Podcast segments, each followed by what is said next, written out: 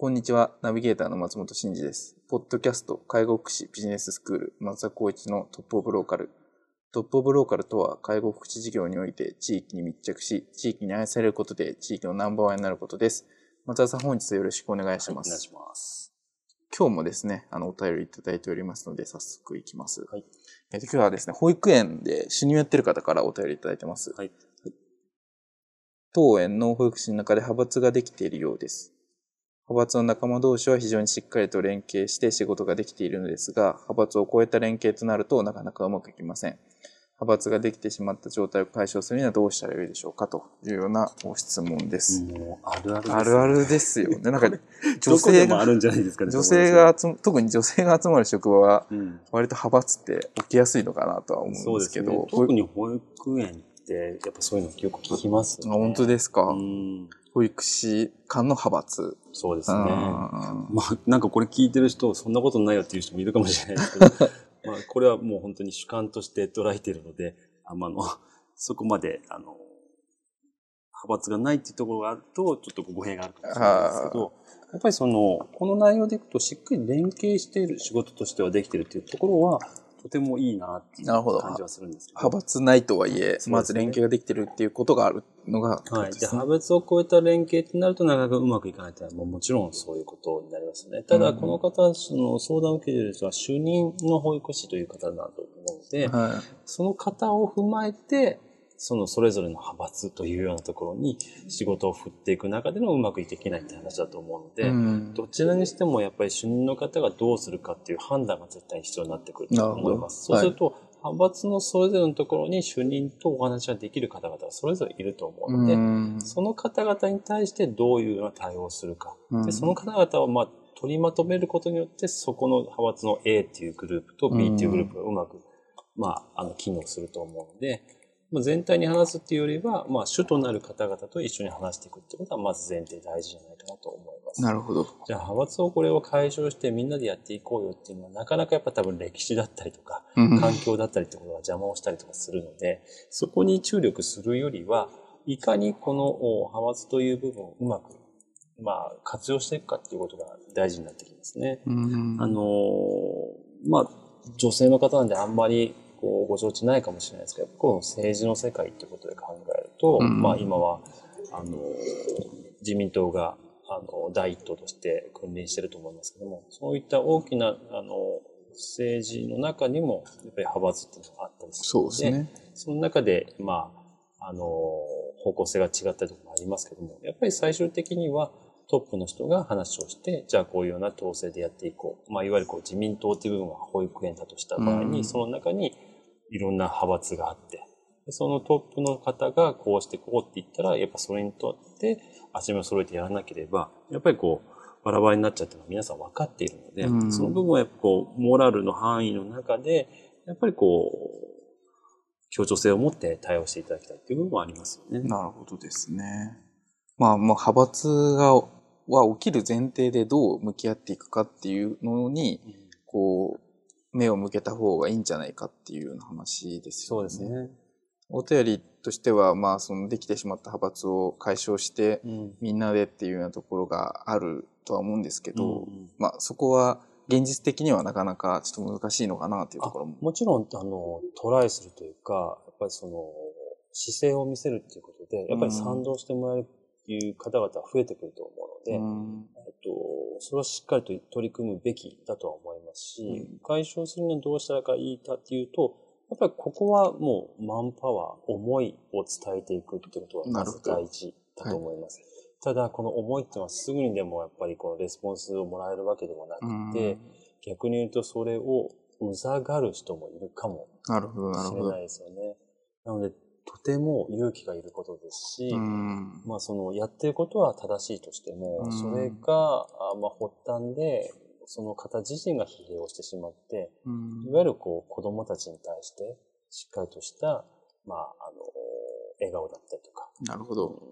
業務っていう部分がパフォーマンスできないっていう可能性も出てくると思うので、うんそれを、まあ、一応想定した上で、やっぱり行動してほしいと思います。あとは、やっぱり一人では、基本的には何もできないっていうのは皆さん多分ご承知だと思うので、うんできるだけ同じ気持ち、同じ思いを持っている方と一緒になって行動していくことなるほど。がとても大事だと思います。派閥の中でも、例えば派閥って、まあどれぐらいあるのかわかんないですけど、まあ二つあったとしますけど、はい。その中でも、やっぱり自分と主任と同じような考えを持っている人が大多数いると思うんですよ、ね。なるほど、なるほど。確かに。その方たちに対して、こう、思いを伝えていきながら、じゃあ最終的には、まあ、それに賛同いただけない方に対して、どういうような気持ちを持って対応していくか、ということになると思うので、あの、結論から言うと、解消するってこう可能性は、たど、あの、すごくあるとは思うんですけど、ただし、やっぱりこう、ご自身の置かれている立場だったりとか、うん環境だったりとか、あと業務の量だったりとか、うん。そういうことも踏まえて、それを考えながら解消するっていう、もうすごく労力の必要とすることを、まあ、しっかりと、やっぱりこう、腰を据えて対応できるかどうか。この部分をやっぱり自問自答しながらやっていくことがとても大事になってくるんじゃないかなと思いますね。なるほどですね。まあ、その先ほど、こう、思いを伝えるっていう話があって、うん思いを伝えるには勇気がいるよねっていう話があったと思うんですけど、まあ、これって本当に勇気がいるところかなと僕は思ってて、なんか、割とリーダーに求められるすごく難しい課題なのかなって。思うんですけど、うんまあ、主任っていう立場であれば、まあ、リーダーシップを発揮しないといけない部分も多分あるとは思うんですけど、まあ、その勇気を持って腹を割って話すことができるかどうかって結構大変だなとそうですね。思いながら、はい僕こういう相談とか、その自分自身もそういうふうにこう、置かれた立場があったとした場合に、はい。いつもこうイメージするのはやっぱり、いじめっ子といじめられっ子。のこの因果関係っていうのがすごくイメージが出てきて、はい。例えばいじめっ子がいたとしたら、いじめられっ子っていうのはどういうパターンが多いかなっていうのは、うんこれはもう本当に個人的な統計になるので、はい。全然その一般的な部分じゃないですから、もう主観であのおあのお話ししますけど、基本的にはやっぱりいじめられっ子っていうところに関して言うと、はいいじめっ子に対してやっぱり何かしらのスイッチを入れるところがあるんですよね。はあはだけど、いじめてる子、もしくはいじめてる子を見て、この子はかわいそうだなと思った子が、思った人がいたとしたら、あ。はい。いじめっ子に対してやっていただきたいことは僕一つあるんですね。ほうほそれは違うっていうことを一言言う。う。うん。この勇気だけで、うんいじめっ子は、うんと、みんな大概は嫌な人は僕はいないと思っていてなるほど。そこに気づかせる。もしくは、それを、いじめっ子を分かっていって、何も言ってこないから継続しちゃうケースが高いんですよね。うんうんそこを、もう言わない子が、これはダメ、私は嫌だっていう意思表示をすることで、はっと気づいたりとか、んもうこれはやめようっていうような、あの、話につながってきたりっていうケースが多かったりするので、うんあの、仕事において、例えばうまくいかないコミュニケーションがあったとする。うんとてもすごくやっぱり感触を上げて怒るような人がいたとしますと。うん。僕はそういうケースの方には、それはダメですと。こういうふうにやめてくださいっていうことを言うことがすごく大事だっていうことをアドバイスをさせていただいてなますね。るほどですね。言うことによってそれがダメであれば、それはやっぱり会社として、うん。例えば事業所として対応しなければいけないんですけども、やっぱりそれを主任の人、もしくは、あの、責任ある方が、その方に対して、しっかりと意思表示を出すことによって、変わらなければ、これはまあ会社っていう規定がありますので、それに準じて対応するってことは大事ですし、うん。変わらないっていうことは、やっぱりその仕事において雇用者として、やうんっ。ぱり責任ある行動ではないと僕は思うんですね。なので、えっと、プライベートではなくて仕事っていう環境の中でのお話だと思うので、そこはしっかりと臆することなく、まあ会社の規定に準ずる、もしくはみんなのルールの中に準じてお話をしていけば、これは間違いなく改善することはできると思うんですね。なるほどですね。そこを、やっぱり、これを言うと角が立つとか、なんかみんなのコミュニケーション悪くなるとかっていうところが、やっぱこの時代背景なのか、言うとなかなかうまくいかないっていうのもあるし、それこそやっぱりこう、今はあの SNS, SNS だったりするとこう書き込みされたりとか、そういったことを誹謗中傷っていうふうに繋がってきちゃうっていうことあると、言わない方が大丈夫だな。毎日毎日それを普通に生活してた方が安心だなっていう方々が多いと思うんですよね。まあ言う勇気とはその昔よりも今の方が大変うん。勇気が必要だとは思うんですけど、やっぱりえー何が良くて何が悪いかっていう指標のもと、しっかりとシンプルに相手に伝えることが、やっぱりこう改善策の一つじゃないかなと僕は思いますね。なるほどですね。じゃあまあその、相手が意識的にしろ無意識的にしろ今やってしまっている行動が、会社にとってはダメなことなんだよっていうことを、まあしっかりとその判断を伝えないといけないっていうことですよね。そうですね。その判断っていうのも、その方が口だけで言うんじゃなくて、やっぱりいつも言うように、理念があって、指針があって、これが掲げてあったりとかするとか、うんあとは評価っていうことで、評価表にも書いてあったりとかすると、これに対してダメだから変えてください、うんやめてくださいっていうことは、まあ言えるような会社としてのバックアップは絶対必要かもしれないなるほどですね。まあその、個人の、えっと感覚とか価値観ではなくて、会社が良しとしている理念だったりとか、はい行動指針みたいなのに沿った時に、あなたがやってる行動っていうのは合ってませんよ。それはダメですよっていうのをきっちりと分かりやすく伝えると。そうですね。伝えた上で、やっぱりそれを評価するべきだと思います。んそれを良しとするか、うんあの、悪いとするかというところだと思うんですけど、うんまあ、保育園では間違いなく理念があって指針があってって作らないと園とは成り立たないので、はい必ずあると思うんですね。うんあとはやっぱその一社会人とか雇用者としてのこういい行動、悪い行動っていうのもしっかりと、まあ、うん明文化していくってことで、その方に対してもちゃんと通達をするってことは絶対大事じゃないかなと思います。なるほどですね。ちなみにちょっとひねくれた質問になっちゃうかもしれないですけど、まあその価値観ベースの話、そういう、まあ今回は派閥って話でしたけど、まあ特定のその派閥を作るような動きをするっていうことは、えっと、まあそのチームワークを発揮する上ではダメだよっていうような話があったときに、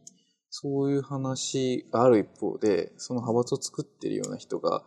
まあ実業務がめちゃくちゃできるみたいなうんことがあった場合って、それってどういうその評価だったりとか、こう接し方をするべきなんですか？あー僕個人の、はい。僕の個人というか、うちの法人だけの話でいくんでしたら、はい。実業務ができてたりしたりとか、業務において長けてるっていう部分があるから、はいそこを目をつぶるっていうのは絶対やめてくれと言ってます。なるほどですね。やっぱりもう基本的には実業務はできて当たり前であって、うんそれが長けてたとしても、みんなの輪を乱すような言動っていうのは一番もって僕は良くないと思っているので、それに関しては必ず改善してもらう。うん。逆に言うと実業務できる人っていうのは、やっぱりこう、他でも分担していけばできる話なんですようんね。それよりも、業務をやっていくことによって生産性が低くなる原因を作っているはいはいはい。言動っていうのが一番僕は、やっぱりこう、良くないと思っているのでう、んそこをやっぱりできないっていうのは、やっぱり雇用の部分もしっかりと見直さなきゃいけないかなっていうのはすごく思いますね。なるほどですね。まあ仕事は一人のスーパースターだけで成り立ってるものじゃないそうですね。ですもんね。はい。そのスーパースターがみんなをこう、足を引っ張るようなことして全員のパフォーマンスが下がるんだったら、まあそのことを改めてもらうっていうことをしっかりやらないといけないっていうことそうですね。もう要するにそういった方っていうのは、まあ多分頭がいい方なのかわかんないんですけど、私こんだけやってるからいなくなったら困るでしょそういうのありますよね、きっていうのを盾にしてる人たちがやっぱり応援しているような気がするんですよ。ね。僕はそういうのを見ると、やっぱスイッチが入って なるほど。そういう人はいりませんって。あそれも、やっぱりいりませんって言えるか言えないかっていう勇気ってなかなかやっぱトップの人ぐらいしか言えないと思うんですよ。ですね。でもその前の段階で、こういうのはダメです。面接の時にはこういう人はいりません。この人はいりますっていうことを、やっぱりこう明文化していって、かつ評価に落としていくっていうことで、やっぱりそういう方々がいなくなる、もしくは改善してもらうような環境を作るってことも、やっぱり法人としてやるべきことじゃないかなと。やっぱりこう、トップの人がこういうふうにやってってね、ああいうふうにやってってねっていうのを責任者に渡したとしても、それはもう口だけの話で、それを評価するとか言うっていうことの、やっぱり、あの、後ろ盾にならないんですよね。なるほどですね。後ろ盾っていうのはやっぱりルールがあって、マナーがあってっていう、そこがちゃんと明確になっていないと、でそれを伝えるってことはできないと思ううんですね。ん、なるほどですね。じゃあまあその、まあまずやってもらえそうなのは、まあその派閥自体がめちゃくちゃこう、悪影響を及ぼしてないのであれば、うんその派閥の、まあ、リーダー的な人としっかり話をしながら、まあうまく現状の業務が回るようなうん取り組みをまずやってみるっていう話で、うんで、それ以上に派閥が影響を及ぼしているようだったら、しっかりとその原因になるような人に、それはダメな行動ですよっていうのをシンプルに分かりやすく伝えると。そうですね。まずはやっぱ伝える勇気がまず必要伝える勇気を持ってってことですね。で、それを伝えるときには、その、法人にとっていいこと、悪いことっていうのを明文化したものがあって、うん。その明文化したものをもとに判断しているっていうところと、それをもって評価をするっていうような取り組みでね。あの、派閥っていうのを、まあ、解消というか、うんあの、していくっていうような感じ。今は本当に言う側の立場でお話ししましたけど、言われる側の立場でもやっぱり解釈を持たなきゃいけないと思うんですうね。ん。言われたことって、それって何、どういうことみたいな。うん。気持ちで話してるような感じではなくて、ここに書いてある何条の何々に値するんだけど、これに関してはあなたの今の言動は適していませんと。だからここは改善してくださいって言わない限り、やっぱりこの、風に落ちてこないことになってきてしまうので、それこそ、あの人の感情で言われた何々ハラスメント的なことを言われちゃう可能性もあるので、やっぱりその、おしっかりと裏付けする資料として持たせて話をさせるっていう環境を作ってあげるってことが大事になってくるんじゃないかなと。なるほどですね。感情論ではないとそうですねい。うところをしっかりこう、言われた側が分かるように伝えるっていうことだもし仮にその原因となる方が仕事が長けてるんであれば、仕事のことは仕事において評価してあげる。うん。これはできてるし、助かってると。ただし、法人として、もしくは事業所として、チームとして、これに関しては、感化できませんとか、いうことはしっかりと提示するべきなんだと思います。なるほどですね。いや、主任の方も非常に大変な立場なのかなと思います。思いますけど、ぜひちょっと頑張っていただいて、まあこれしっかりやりきれば、また次のステップとか、そうですね。次の成長っていうのも、仮に極端な話失敗だったとしても、その方にとっては、やっぱりこう、財産だと思うので、ですよね次にも生かされると思いますし、はい。もう、勇気を持って、そのお階段を登っていってほしいですね。あわかりました。はい。じゃあ本日は以上とさせていただきます。ありがとうございました。